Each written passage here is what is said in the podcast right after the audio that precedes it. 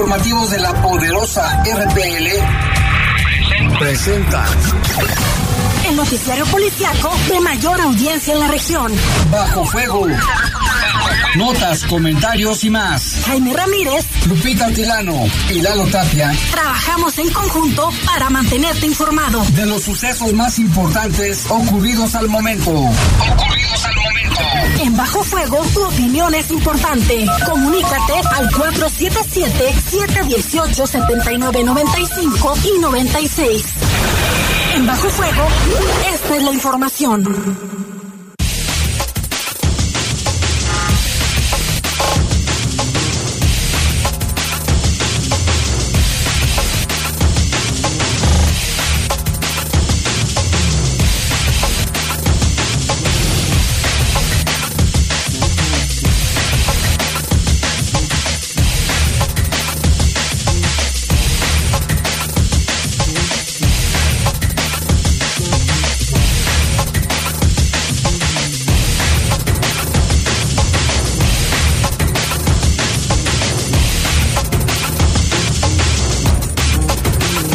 Tal? Buenas tardes, son las 7 de la tarde con un minuto y les saludamos con mucho gusto en esta tarde calurosa, nubladita, posiblemente ya lluvia, le tendremos los detalles y les saludamos con mucho gusto en control de cabina de noticieros.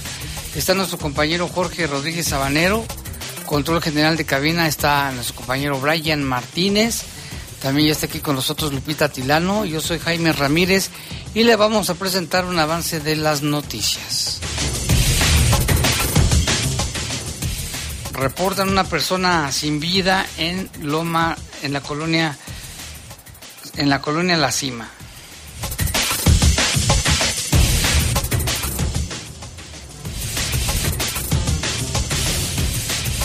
Y hasta este momento ya son 46 los homicidios registrados en León en lo que va de este mes de julio.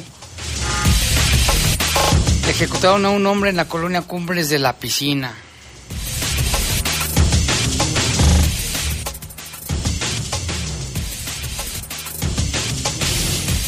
También detienen al hacha, el hacha presunto responsable de intento de homicidio en contra de un agente investigador. Y dejaron en libertad al camillero del Seguro Social que estuvo involucrado en el caso de la niña, de la pequeña que murió por un percance, por una situación terrible de un elevador. Y sigue detenido el operador que chocó contra una motocicleta. Le tendremos todos los detalles. Vamos a una pausa y volvemos en un momento.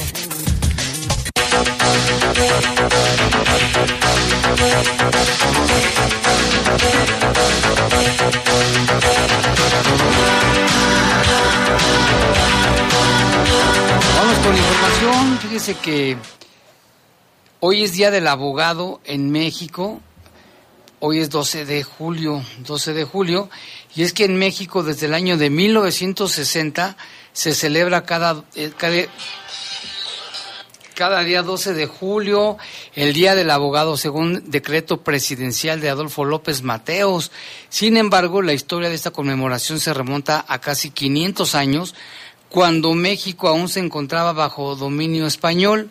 Pero ¿por qué se escogió esta fecha? Mire, según documentos históricos, el 12 de julio de 1553 se estableció en el Virreinato de la Nueva España la primera cátedra para la enseñanza del derecho, cátedra que se impartió luego de que en un país se estableció la Real y Pontificia Universidad, Universidad de México el 25 de enero de 1553. Por esta razón, esta fecha quedó marcada como una fecha conmemorativa para esta profesión y que fuese luego en 1960 oficialmente reconocida después de realizada una petición de un comité encabezado por el fundador del Diario de México, don Federico Bracamontes. Entonces, es el origen de la celebración del Día del Abogado. Felicidades a todos los abogados y abogadas que conocemos muchísimos, el licenciado Paulino Lorea, el licenciado Barcelino Trejo, este la licenciada Claudia Mirella, también le mandamos un saludo. Es que hay muchísimos abogados, ¿eh? que son muy buenos. El gobernador es abogado. Que son eh, muy apasionados también en, Eso, en su y es un trabajo de vocación. Y también de mucha responsabilidad, de ética. De ética, hay muchos abogados muy buenos. Aquí. Y también corren bastante peligro. Pues casi todos los gobernadores y presidentes, todos, casi todos son licenciados. Así que dígame, licenciado. Felicidades a todos ellos, eh, por esa profesión tan noble. Y la temperatura, Jaime, es de 28 grados, la máxima para hoy eh, se registró de 30, la mínima de 15. Ahorita hay solo un 8% de probabilidades de lluvia. Ya hubo precipitaciones en algunas zonas más leve que, que, en otras, pero ya hubo precipitaciones. A las 6 de la tarde más o menos estaba el cielo súper nublado. Parecería que iba a llegar una tormenta bastante fuerte, pero pues ahorita vemos que ya, ya está tranquilo. Ya está, está despejado, mira. Está despejado, sí, efectivamente, en algunos lugares. En algunos lugares. ¿Quién sabe dónde anda Lalo Tapia? Porque nos dijo que donde él estaba estaba lloviendo. Y en algunas zonas, mira, se alcanza a apreciar, por ejemplo, de aquí por la ventana, nosotros estamos en, en Jardines del Moral, pues sí se aprecia todavía el cielo nublado por este Allá lado. rumbo a Lagos. Ajá, y para mañana, mañana se espera una temperatura máxima de 32 grados, estará haciendo calorcito, Calor. y una mínima de 14 para que también lo tome en cuenta. Hasta ahorita marca bajas probabilidades de lluvia también para mañana, pero todo puede cambiar, ya se lo hemos dicho. Le recomendamos que consulte la página de la Comisión Nacional del Agua que constantemente está actualizando el pronóstico del clima. Así es. Y bueno, vámonos con un avance de las noticias. No, avance no, ya nos vamos con las noticias. Estoy desconcentrado, una disculpa. Fíjate que hasta el momento ya son 46 los homicidios dolosos que se han registrado tan solo aquí en el municipio de León. Ayer un joven de 23 años fue asesinado a balazos en la colonia Cumbres de la Piscina. Hasta el momento pues se desconoce el móvil, el motivo de este ataque. Esto ocurrió y le dábamos cuenta ayer también en el programa de Yo sé que te acordarás. A las 8 de la noche se reportó la agresión en la calle Astro, casi esquina con Boulevard Obrero Mundial. Y de acuerdo con las primeras versiones, la víctima discutía con su papá, quien de pronto sacó un arma de fuego y le comenzó a disparar. Entonces fue el papá. Y, entonces fue por una discusión. Esta versión ha sido confirmada por las autoridades. Cuando llegaron la policía y paramédicos, ya no pudieron hacer nada porque esta persona, identificado solamente como Brandon Miguel de 23 y que era conocido como el Jack, ya no presentaba signos vitales.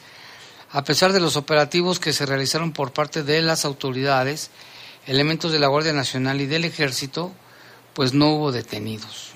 Hasta ahora no hay avances en esta investigación, pues está raro, ¿no? Todo parece indicar que fue una discusión con su papá y que el presunto es el papá. Pero todavía no es de forma oficial, se presume. Se cuenta, se dice y se comenta. Y también una mujer de 32 años fue asesinada a balazos en la colonia Piletas. Los responsables lograron escapar. Minutos antes de las 9 de la noche de ayer, la mujer fue identificada como Almadelia de 32 años, quien fue agredida en las calles Albacete y Sevilla. De acuerdo con las primeras versiones, un par de hombres en un auto y una motocicleta se acercaron a la víctima y le dispararon en varias ocasiones. Tras la agresión, los responsables o los presuntos responsables huyeron y al poco tiempo llegaron las autoridades y paramédicos para revisar. Sin embargo, pues ya no contaba con signos vitales, es lo que trasciende. La Fiscalía Estatal aseguró varios casquillos percutidos y una motocicleta que aún sigue en investigación para esclarecer este crimen. Hubo operativos por parte de autoridades, sin embargo, no hay reporte de personas detenidas ni todavía se tienen más datos al respecto. Así es, y también de lo que le informábamos hoy por la mañana y ayer por la noche de este joven que iba en una motocicleta y fue impactado por un camión urbano. El, conductor, que se llama Fernando, se encuentra en, en estos momentos a disposición de las autoridades para deslindar responsabilidades y se determina exactamente la mecánica de este percance. Esto ocurrió ayer al filo de las nueve de la noche sobre la calle Aretillo, casi esquina con Flor de Día. El joven aparentemente regresaba a su casa después de su jornada laboral cuando de pronto fue impactado por el camión de la ruta 81. Este joven fue identificado como Jaciel, tenía 16 años y el vehículo le pasó, bueno, lo atropelló Llegaron las autoridades, quienes simplemente confirmaron su fallecimiento. Vamos a esperar también qué dice la fiscalía al respecto. Mucho cuidado al conducir. Algunas versiones mencionaban que el, del camión iba a exceso de velocidad. El joven pues iba hasta cierto punto tranquilo porque ya iba a su casa de regreso. Y en los seguimientos, aún Jaime permanece sin ser identificado el hombre que fue asesinado a balazos en la colonia La Florida. Y también recordarás que Lalo nos, nos comentaba que hubo eh, otro, otra persona, no se sabe si es hombre o mujer, que fue encontrado entre bolsas de basura en San Miguel. Tampoco hay mm, avances considerables. El primero fue cerca de las 11.30 de la mañana de ayer en la calle San Marcos y Flor del Valle, en la Florida, un hombre de aproximadamente 35 años que fue agredido a balazos por, un, por personas a bordo de una motocicleta. La, la, víctima hasta ahora sigue sin ser identificada y tampoco saben más detalles de los responsables. Y el segundo hecho de esta persona, pues que decir, reportaban que, que eran restos humanos, eh, fue aproximadamente a las 4 de la tarde en la calle Pino Suárez, casi esquina con Río Bravo, en San Miguel. Los habitantes de la zona reportaron que sobre ese punto había restos humanos en bolsas y cajas de basura, aparentemente desmembrado. Las autoridades ministeriales únicamente confirmaron que el cuerpo se trata de, de un masculino, de un hombre, pero no dieron detalle de la identidad, las características físicas o vestimenta y si tenía algún tipo de tatuaje. Todavía pues está en proceso la investigación. Y también en otros accidentes de trabajo, mire, una nota, dos personas que resultaron con lesiones. Esta nota la publica Noticias Vespertinas. Dice que en dos hechos distintos, ocurridos en colonias diferentes, dos trabajadores resultaron lesionados cuando colocaban láminas para tejabanes en una casa, en en un caso, y en la otra en una nave industrial. El primer hecho fue reportado a las nueve y media de la mañana, más o menos, en la calle del Peregrino, esquina con los Alpes, en la colonia Las Amalias. En ese lugar, esta persona de 53 años de edad se encontraba en su vivienda acomodando unas láminas galvanizadas cuando accidentalmente la hoja de acero le tocó cables de energía eléctrica recibió una descarga y Juan Antonio sufrió esta descarga, lo que lo dejó con quemaduras graves. Sus familiares, al percatarse del accidente, llamaron al 91, llegaron paramédicos en su auxilio. El estado de salud fue reportado grave y fue llevado al Hospital General de León. El segundo hecho fue cerca de las de la una y media, más o menos una cuarenta, sobre la calle Celaya, esquina con Purísima, aquí en la colonia industrial, muy cerca de aquí también al interior de una nave industrial o una bodega donde precisamente estaban instalando un tejabán. En ese lugar este hombre también de 53 años eh, colocaba las láminas para cubrir el techo cuando en un descuido perdió el equilibrio y cayó al vacío desde una altura aproximadamente de 5 metros. Esto fue adentro de su casa, en el interior de, este, perdón, de esa bodega. Sus compañeros lo auxiliaron, llamaron al 911 y se lo llevaron a la clínica T58 del Seguro Social. Esperemos que se recuperen estas dos personas. Y Cristian Daniel, alias El Hacha, atentó contra la vida de un agente de investigación criminal y ya ha sido vinculado a proceso penal en Guanajuato capital. El agente del Ministerio Público solicitó al juez de control una orden de aprehensión para la detención de la persona ya señalada, le decíamos se llama Cristian Daniel, por existir datos de pruebas suficientes para determinar su probable responsabilidad en el, en el atentado de este agente. Este sujeto ya se encuentra en, en una cárcel tras ser imputado y vinculado por el delito de tentativa de homicidio contra servidores públicos en ejercicio de sus funciones. Cabe destacar que el 2 de junio del 2023 el servidor público se encontraba con otros elementos de la Agencia de Investigación Criminal realizando actos de investigación con motivo de una ejecución. Fue en el domicilio ubicado en la calle Ladera Huijas, en la colonia Pastitas, cuando el hacha, al notar la presencia de los agentes, realizó detonaciones con un arma de fuego que impactaron la, el cuerpo de de una persona. Y después se dio ahí a la fuga. El, el acusado eh, se sustrajo de la acción de la justicia para ser ubicado y detenido e y puesto ya a disposición de un juez quien resolvió vincularlo a proceso penal.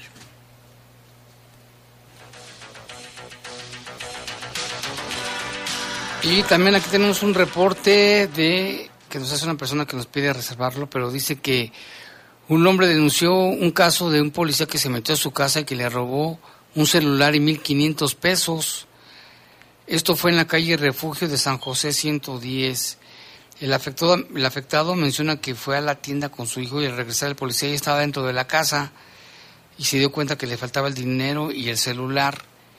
Dijo que al reclamarle al policía dijo que metió, que por qué se metió y le dijo que iba siguiendo a una persona y que iba a regresar para regresar el dinero y el celular. ¿Tú crees que iba a regresar? Pero bueno, aquí nos comentan, también le agregan más información que él estaba solo con su bebé en su casa porque su esposa trabaja y salió a la esquina a la tienda y que unos menores, unos niños le gritaron que una patrulla estaba fuera de su casa. Él regresó rápido y encontró a un policía fuera de su recámara en el segundo piso de la casa. Y cuando le preguntó de qué, qué hacía ahí, le contestó que iba siguiendo a una persona que se metió a esa casa por lo que le dice que no hay nadie en ese momento y el oficial checa, pero recuerda que su celular estaba en su recámara y ya no lo encuentra, ni el dinero que tenía incluso le dejan una bicicleta que según traía la persona que se les fue. La persona encaró al policía y le dice que, que regrese el celular y el dinero. Él, que él tenía, le da su nombre y número de celular, le dice que en 20 minutos regresa y pues nunca regresó. Entonces, mira, por lo que veo, este señor fue a la tienda con su esposa, ¿verdad? Entonces unos niños le dijeron que estaba una patrulla fuera de su casa. Lo que no entiendo es cómo se metieron. Estaba abierto, me imagino, ¿verdad? Entonces que se metieron y cuando se mete a, revisar, este policía sale de la recámara y ya se va. Le dices que venimos siguiendo a un cuate que aparentemente iba en bicicleta porque ahí se quedó la bicicleta. Entonces se percata de que le faltaba el dinero y el celular y el poli le dice que se lo va a regresar. Pues ojalá que sí, aunque tarde, pero que se los regrese. Pero porque se lo llevó. Pues no tiene por qué. Y, porque se metió. ¿Y por qué se va a meter sin no autorización? Hay una orden de un juez. Está, hay, hay, muchas cosas raras ahí. Y ojalá que haya anotado el número de patrulla. Sí, ya, ya presentaron denuncia y todo. Pues ojalá, pero cómo se metió, eso sí me llama la atención. Vámonos a una breve pausa y regresamos.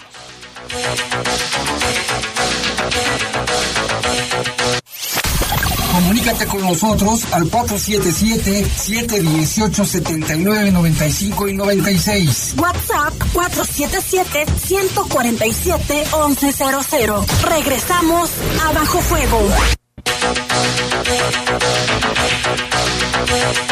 7.24 de la tarde y mire, en redes sociales anda circulando un video de una pequeñita de 10 años de edad que en noviembre del año pasado pronunció un discurso sobre la seguridad de las mujeres en el país. ¿Esto por qué lo hizo? Porque se llama Melissa, va en cuarto año de primaria y en ese momento fungió como diputada del Parlamento Infantil del Estado de Michoacán, del Congreso. En su discurso no dejó títeres con cabeza y habla sobre la situación en cinco minutos nos dice la realidad del país. Vamos a escucharla. Mis padres me han enseñado a cuidarme, a no hablar con desconocidos, a no salir sola si está oscureciendo. Pero esto ya no es suficiente, ya no es necesario que oscurezca. Hoy nos roban a plena luz del día. Si vamos a la tienda, si vamos de la mano de nuestros padres, incluso si estamos jugando nos violentan dentro de las escuelas y aún estando dentro de nuestros hogares. No es posible. No hay hora, persona ni lugar en el que me sienta segura. He escuchado a algunas personas que las mujeres debemos de vestir y comportarnos de cierta manera para no exponernos, para no atraer a los delincuentes.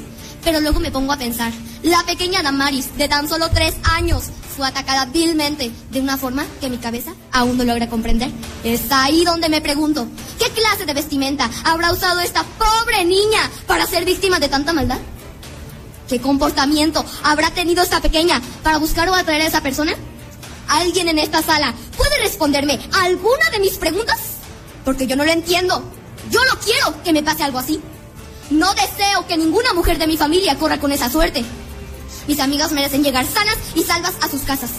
Pero mucho ojo, esto no es cuestión de hombres o mujeres, ni de niños o adultos. Esto va mucho más allá.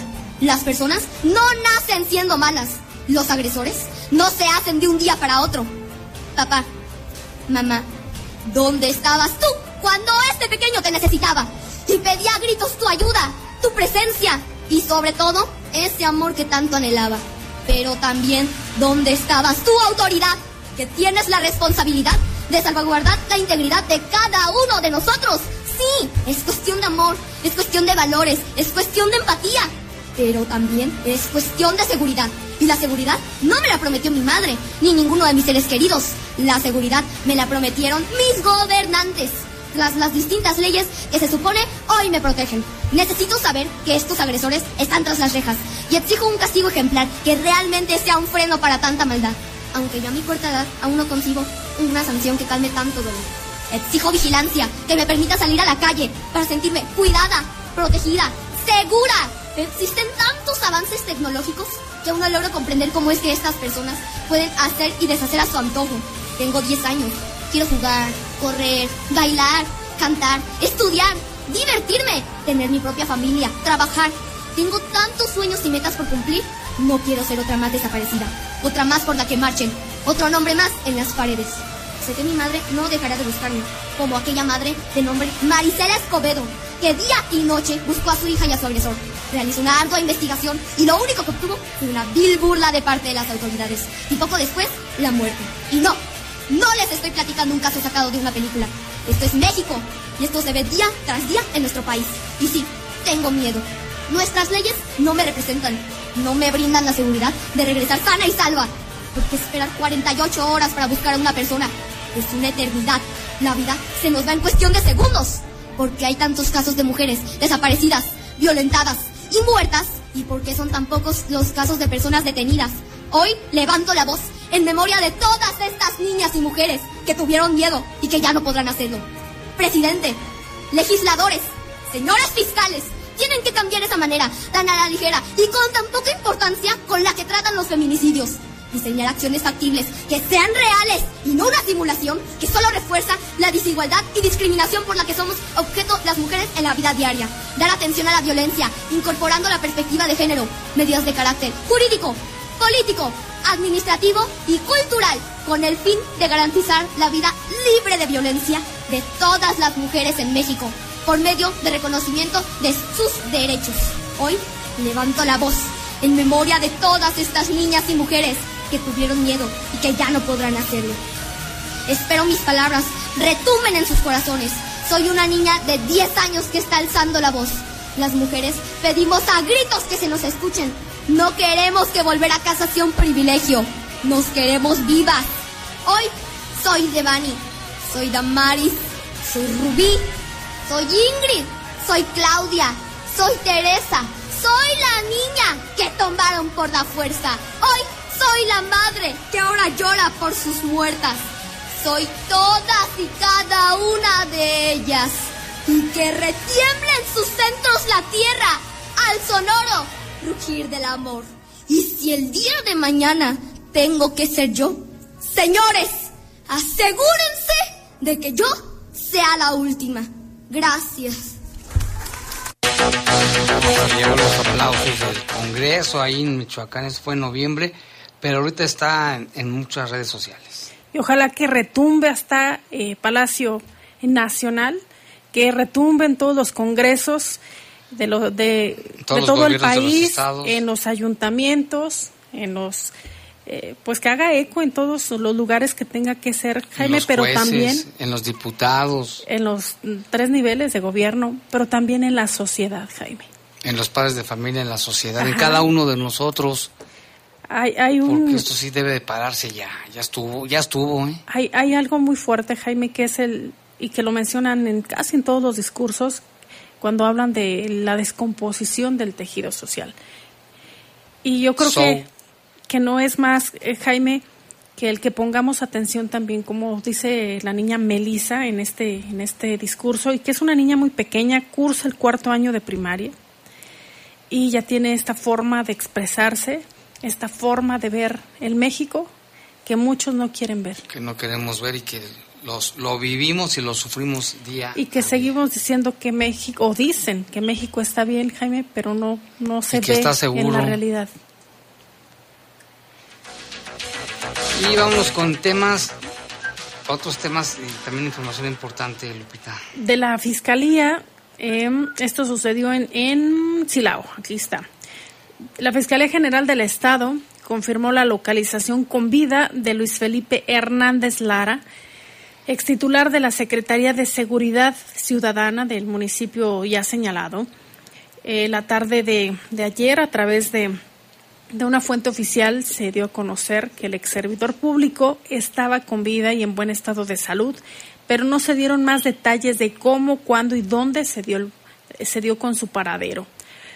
Eh, fueron sus propios familiares los que presentaron la denuncia por su desaparición con la que se inició una carpeta de investigación con número 79291 diagonal 2023 en la Agencia de Tramitación Común del Ministerio Público de esa ciudad. Se informó que la última vez que se le había visto fue el 8 de julio de este año en la, en la comunidad de menores donde es originario. La Fiscalía dirigió una solicitud a la Secretaría de Seguridad Ciudadana para que colaborara para encontrar a Luis Felipe de 42 años de edad apodado El Diablo. ¿Por qué le dirán así? No, no nos lo pregunte porque no lo sabemos. Pero él estuvo al frente de la dependencia durante la administración que encabezó el panista José Antonio Trejo Valdepeña. Su desaparición se dio a conocer ese, ese mismo martes y llamaba la atención Jaime si había sido privado de su libertad, eh, si se encontraba aquí mismo en el estado, si ya había salido, o sea, se, decían varias versiones. Lo cierto es que está sano y salvo y ya, pues ya sus familiares pueden estar más tranquilos. con vida sí. Este, esta nota la publica también Noticias Vespertinas y la Fiscalía sí confirmó que había una denuncia y que lo habían encontrado con vida. Qué bueno, ¿no? Y vamos con otros temas, Lupita, porque fíjate que el secretario de Seguridad Pública, Mario Bravo Arrona, adelantó que van a instalar ocho arcos de seguridad en el municipio y será en el mes de noviembre que cuenten con toda la tecnología para vigilar las entradas y salidas de la ciudad. Tengo entendido que ya, ya fueron, este, ya están en proceso de instalación. Creo que todos quedarían concluidos al mes de noviembre. Entonces es un proceso que, pues, que es tecnología y que también tienen que hacer obra, obra para la instalación de estos arcos, pero esperemos que ya finales entre noviembre, diciembre estarán ya totalmente instalados. Casi igual que lo de las fotomultas. El, tema de ya, están también en acuérdense que son procesos de licitación y son los tiempos que dan este sí son son tiempos que dan en la licitación y son tiempos que le dan también al proveedor para cumplir y pues más o menos fueron las mismas fechas que tanto fotomulta como cargos carreteros determinaron dijo precisamente Mario Bravo Arrona en este sentido, de que son muy necesarios esos arcos, pero ojalá que sí, sí sirvan. Porque a veces dicen, no, pues por aquí pasó el coche y ya. Pero ¿qué más? Y aún hay más. El Seguro Social separó del cargo funcionarios y denunció a la empresa de mantenimiento tras la muerte de la pequeña de seis años de edad eh, que ayer mencionábamos, Jaime, falleció eh, dentro de, un elevador. Ellos son los responsables de la conservación y mantenimiento del Hospital General de la zona de zona número 18 de Playa del Carmen, allá en Quintana Roo. También informó que ya hay una denuncia penal contra la empresa de mantenimiento y a través de un comunicado el Instituto Mexicano del Seguro Social indicó que sus funcionarios encargados de mantenimiento al interior del nosocomio fueron separados del cargo mientras se deslindan responsabilidades, pues además eh, de las indagatorias de las autoridades locales y de la, Procuraduría del Estado de Quintana Roo, el organismo federal realiza una investigación propia sobre este incidente. De manera simultánea, el Departamento Jurídico de la Oficina Central del Instituto Mexicano del Seguro Social ya interpuso una denuncia penal contra la empresa Soluciones Integrales de Transportación Vertical en México, que se encargaba de dar mantenimiento, incluyendo también a otras personas que resulten responsables. Por otra parte, el IMSS dio a conocer que también da atención directa a los familiares de la menor, además que anunció que cubrirá sus gastos inmediatos de manera también de manera separada la reparación integral del daño y las determinaciones que en su momento de la autoridad reiterando de su, que su unidad de atención al derecho ambiente lo seguirá acompañando para el esclarecimiento de los hechos y se deslinden responsabilidades. Una tragedia que ayer lo mencionábamos, Jaime. Que comentamos que el camillero ya lo dieron de, lo dieron de alta parte porque estaba hospitalizado y también quedó en libertad con las reservas, ¿no? Sí, hay una hay un comunicado por parte también de la de la fiscalía de allá de, de Quintana Roo que habla precisamente la razón Jaime por la cual dejaron libre al camillero y en el comunicado dice se llegará hasta las últimas consecuencias y se castigará a los responsables de la muerte de una niña en el hospital del IMSS en Playa del Carmen. Esto lo dijo Raciel López Salazar. Eh, ya le comentábamos eh, que pues este hecho tan, tan lamentable que circulaba también a, a, través de las redes sociales y es que el titular interino de la Fiscalía General del Estado, Raciel López, declaró que en el caso ya señalado, se llegará hasta las últimas consecuencias y se castigará a los responsables de este lamentable hecho ocurrido el 10 de julio del año en curso. En este sentido, sostuvo que dentro de, del término constitucional se resolvió la situación jurídica de Víctor, que es el camillero, que trasladaba a la, a la menor dentro del nosocomio, a quien se le dejó en libertad por considerar que en los hechos que se investigan hasta este momento no resulta responsabilidad penal.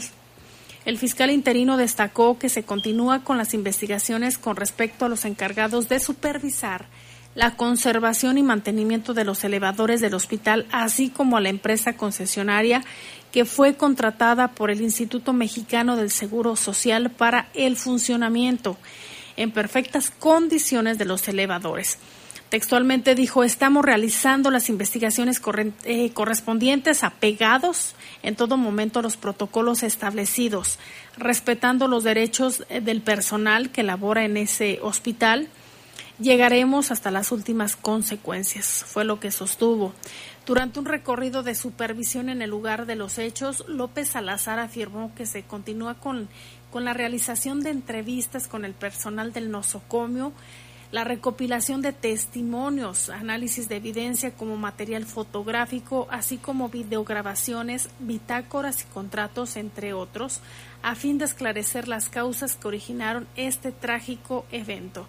Cabe destacar que la niña ingresó al hospital el 9 de julio del presente año por un padecimiento de dengue con síntomas de alarma. Reportes, comentarios, sugerencias. Comunícate a los servicios informativos de la poderosa RPL vía WhatsApp al 477-495-1839. 477-495-1839.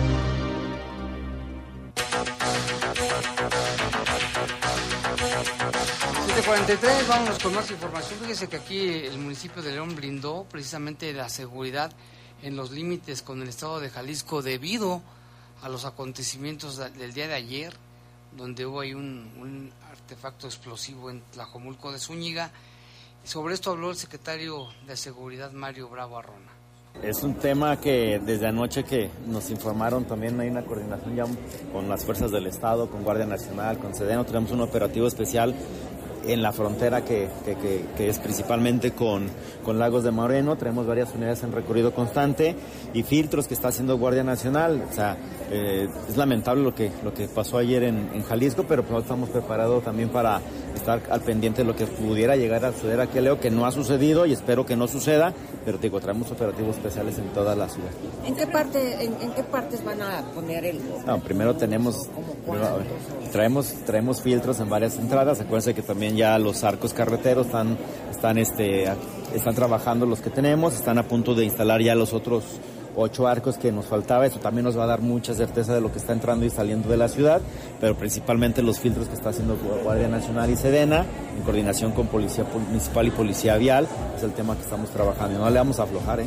Ayer por la noche tuvieron o visualizaron alguna magia, no, mira, hay que, hay que también hay que ser bien claro, no nada más el tema de, de, León por ser por ser frontera con, con, Lagos de Moreno, una parte de la Unión de San Antonio, pues aquí también hay que, hay que, hay que preocuparse como, como parte del estado, pero también hay que ver qué, está haciendo también otros estados, ¿no? Como por ejemplo Zacatecas, San Luis Potosí, que son también colindan con Aguascalientes, colindan con ellos. O sea, nosotros lo que corresponde aquí a León y, en coordinación con las fuerzas del Estado, con el maestro Alba, nos da instrucción precisa el, fortalecer los diferentes arcos carreteros y hacer filtros en diferentes partes de la ciudad. Digo que estamos trabajando constantemente y ustedes lo, lo han visto. Por ayer hubo un operativo en tarde-noche, donde hay algunos detenidos. No voy a decir ahorita, no, ni me pregunten ni cuántos ni dónde, simplemente hay detenidos. Están en manos de la fiscalía y por ahí ya fiscalía trae también carpetas de investigación este, de algunos eventos de, homicidios aquí en León y pues ya el tema ellos lo van a, lo van a, trabajar.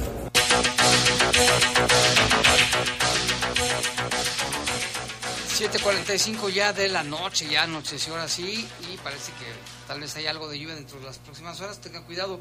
Tenemos en la línea telefónica al licenciado Daniel Cruzcano... ...él es del Instituto de Defensoría Pública Federal... ...y le saludamos con gusto. Y antes lo felicitamos también, licenciado, por ser Día del Abogado. Buenas noches. Buenas noches, muchas gracias por la felicitación y aquí pues además de saludarlo a sus órdenes. Qué bueno que ya lo tenemos por acá. Oiga, licenciado, pues este tema que también mucha gente nos pregunta, la pensión de cesantía en edad avanzada. Hay mucha confusión o falta de información también de la gente interesada que no se sabe ni qué hacer ni cómo hacerle nada de eso. ¿Qué nos puede comentar? Fíjese eh, que de las eh, prestaciones de seguridad social que se tienen, esta es una de las más relevantes porque se presenta en la vida cesante del trabajador cuando deja de trabajar y ha cumplido determinada edad. En el caso de la ley del Seguro Social, pues 60 años, ¿verdad? Y tiene razón, muchas veces el trabajador, como ha dedicado gran parte de su vida a estas actividades laborales, pues se ha perdido de esta información, de saber qué hacer, a dónde acercarse, qué requisitos cubrir, en fin, cómo prepararse para este retiro. Y, bueno, pues esta prestación es la que nos va a garantizar de alguna manera eh, los servicios médicos, quirúrgicos, farmacéuticos, hospitalarios, por una parte, y por el otro lado, pues una pensión por el resto de nuestras vidas, ¿no?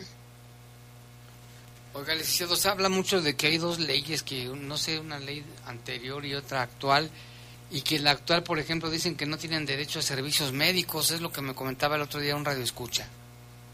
Bueno, en ambas se tienen el, el, derecho al servicio médico, solo que la que entró en vigor a partir del primero de julio de 1997 esta sí nos puso unos requisitos, digamos que más exigentes, se nos subieron el nivel de, o el estándar de, requisitos, nos los elevaron y eso pues hace un poquito más complicado para el trabajador acceder a la pensión. Ya hubo una reforma en la ley del Seguro Social. Fíjese usted que con la ley de 1973, entre otros requisitos, se pedía tener 500 semanas de cotización. Cuando entra la nueva ley, la del, la del 97, que así la conocemos, pues nos imponen 1.250 semanas de cotización, que son bastantes.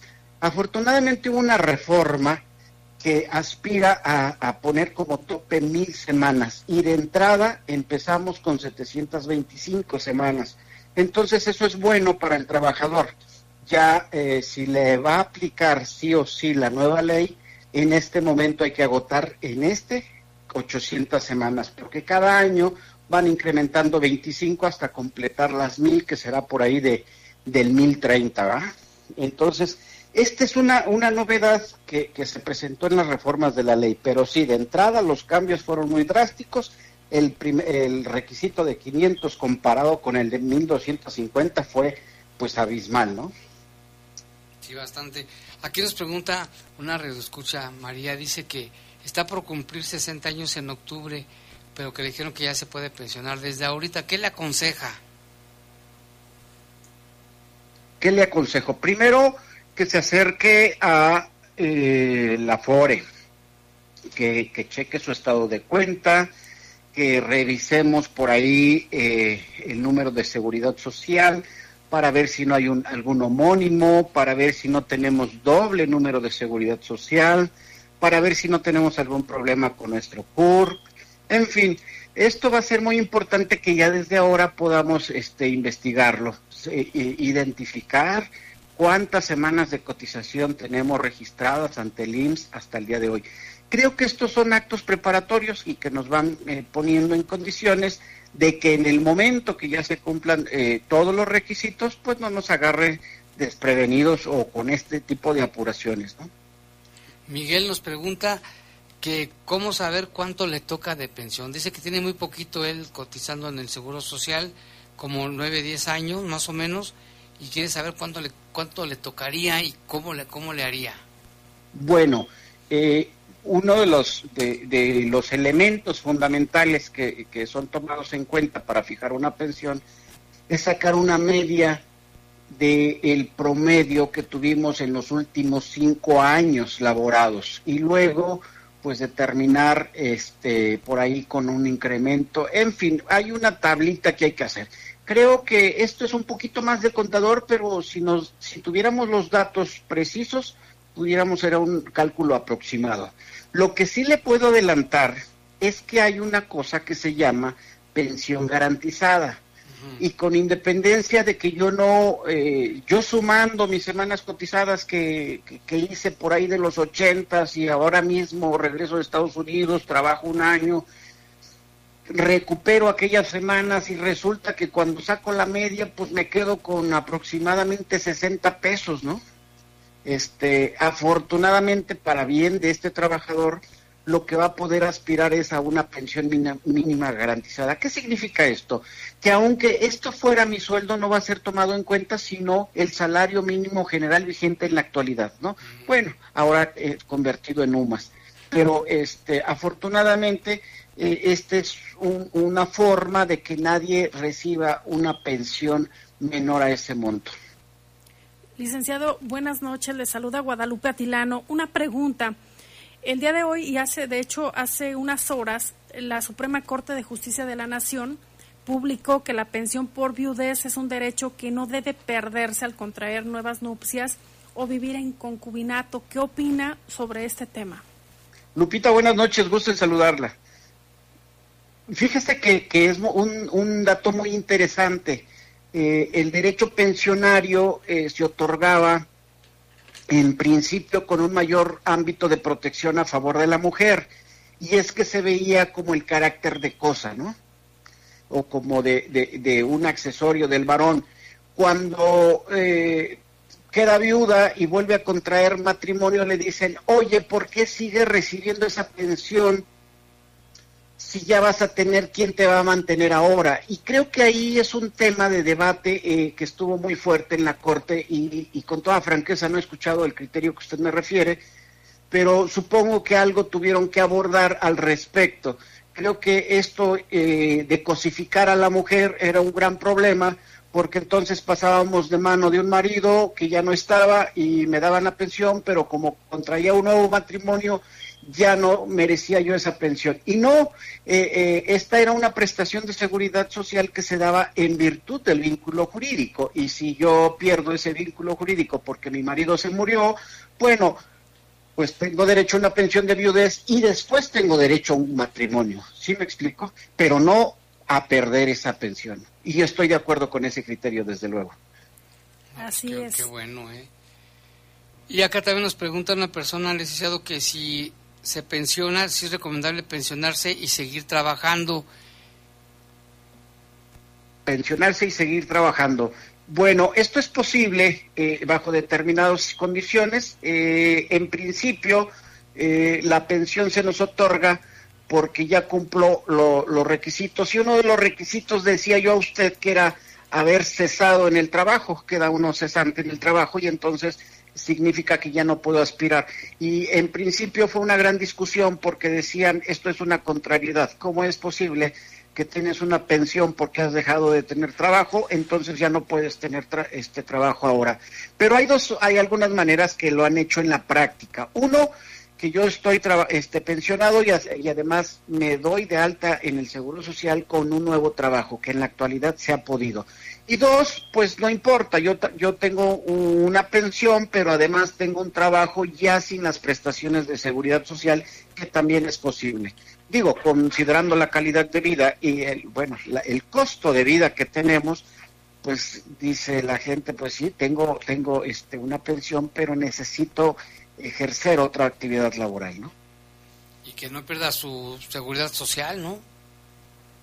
No, afortunadamente en la actualidad ya no, no, este, no está en riesgo esta. Estoy hablando de un caso específico de la cesantía. Hay que tener cuidado ah, entre ahí en otras, por ejemplo, el de invalidez, ¿verdad? Eh, en el caso de una invalidez, eh, eh, significa que las condiciones orgánico-funcionales ya me impiden desempeñar un empleo y que perciba más del 50% de lo que trabajaba antes y después me encuentro con que estoy en otro empleo y dice el seguro, ah, caray, pues si te di la pensión porque ya no podías trabajar y cómo es que ahora sigues trabajando. Y esa sí es todavía, eh, es un tema de eh, este, que no se ha superado. Le dice, dice el IMSS, no te puedo tener como trabajador asegurado y como pensionado por invalidez. Licenciado, ¿y dónde podemos tener más información? Nosotros estamos ubicados en Adolfo López Mateos 1139, casi esquina Monterrey y este la otra calle es calle Toro. Nosotros tenemos enfrente una estación de la oruga que se llama Trigo para mayor referencia. Esto es en, la colonia Cuesillo, muy cerca del malecón, sobre sobre este eh, Adolfo López Mateos, muy cerca del malecón. Muy bien, muchas gracias, licenciado. Le agradecemos la atención y estamos pendientes para verlos por acá. Muchas gracias por la invitación y, al, auditorio, pues la invitación para que se acerquen con nosotros, que puedan consultar este tipo de dudas y fundamentalmente recordarles que el servicio es absolutamente gratuito. Eso es importante porque luego la gente se asusta, dice, ¿cuánto me van a cobrar? Nada, es gratuito. Muchas gracias. Gracias a ustedes, gusto en saludarle, Jaime, y hasta luego, Lupita. Gracias y una felicitación a todo el equipo ahí también eh, por el Día del Abogado. De su parte, yo les este, entrego las felicitaciones. Gracias. Hasta luego. Hasta luego, licenciado. Ahí está esta información importante. Vámonos con, sigamos con el tema de lo de Jalisco. Fíjese que la Fiscalía informó que de las seis personas que murieron en el municipio de Tlajomulco de Zúñiga, tres de ellos eran, dos de ellos eran civiles. Vamos a escuchar una nota que nos mandan desde Guadalajara Felipe Escamilla de Notisistema. Informa la Fiscalía de Jalisco que de las seis personas que fallecieron durante la emboscada de la noche en el municipio de Tlacomulco de Zúñiga, tres se desempeñaban como elementos de la dependencia estatal, uno más era policía de Tlacomulco y los dos restantes eran civiles ajenos a los hechos. El fiscal Luis Joaquín Méndez Ruiz detalla la situación de los lesionados. Y de los 14 lesionados, como les decía, dos son compañeros, uno de nosotros, uno de Tlajumulco, y otros 12 que son civiles. Dentro de esos 12, tres menores que ya se reportan fuera de peligro. Hay tres eh, menores, eh, 9, 13, 14 años, por lo que me actualizaban por la mañana, ya eh, ellos los los confirman fuera de, peligro. En el lugar de la agresión quedaron tres vehículos oficiales severamente dañados y un vehículo particular. Se confirma que se trató de un ataque perfectamente orquestado. Notisistema José Luis Escamilla. Desde Guadalajara, nuestro compañero colega Felipe Escamilla de Notisistema informa. Y mire, aquí también nos reportaron, Lupita, de que sobre las irregularidades y manipulaciones en materia de impartición de justicia cometidas por servidores públicos del Poder Judicial de la Federación, quienes han demostrado, dicen, un vergonzoso y vil actuar en contra de los compañeros del Consejo Superior del Cooperativismo, el proceso que dio origen a un expediente que obra en el tercer tribunal colegiado en materia civil del decimosexto circuito, con sede en Guanajuato capital. Consideran que muestra graves faltas en las que los siguientes servidores públicos han incurrido. El juez titular, del nombre Ulises Fuentes, los magistrados José de Jesús Quesada, José Guillermo Zárate, Granados y José Morales. Dicen que manifiestan su apoyo y firme solidaridad con las organizaciones que conforman este Consejo Superior del Cooperativismo. Ahí están agremiados muchos, muchas cajas populares. Y placas, tenemos aquí placas de una persona que se llama Mario, Mario Alberto Carmona, se le perdió su placa que es la GRX 468E. Si alguien la encontró, llámele al 477 598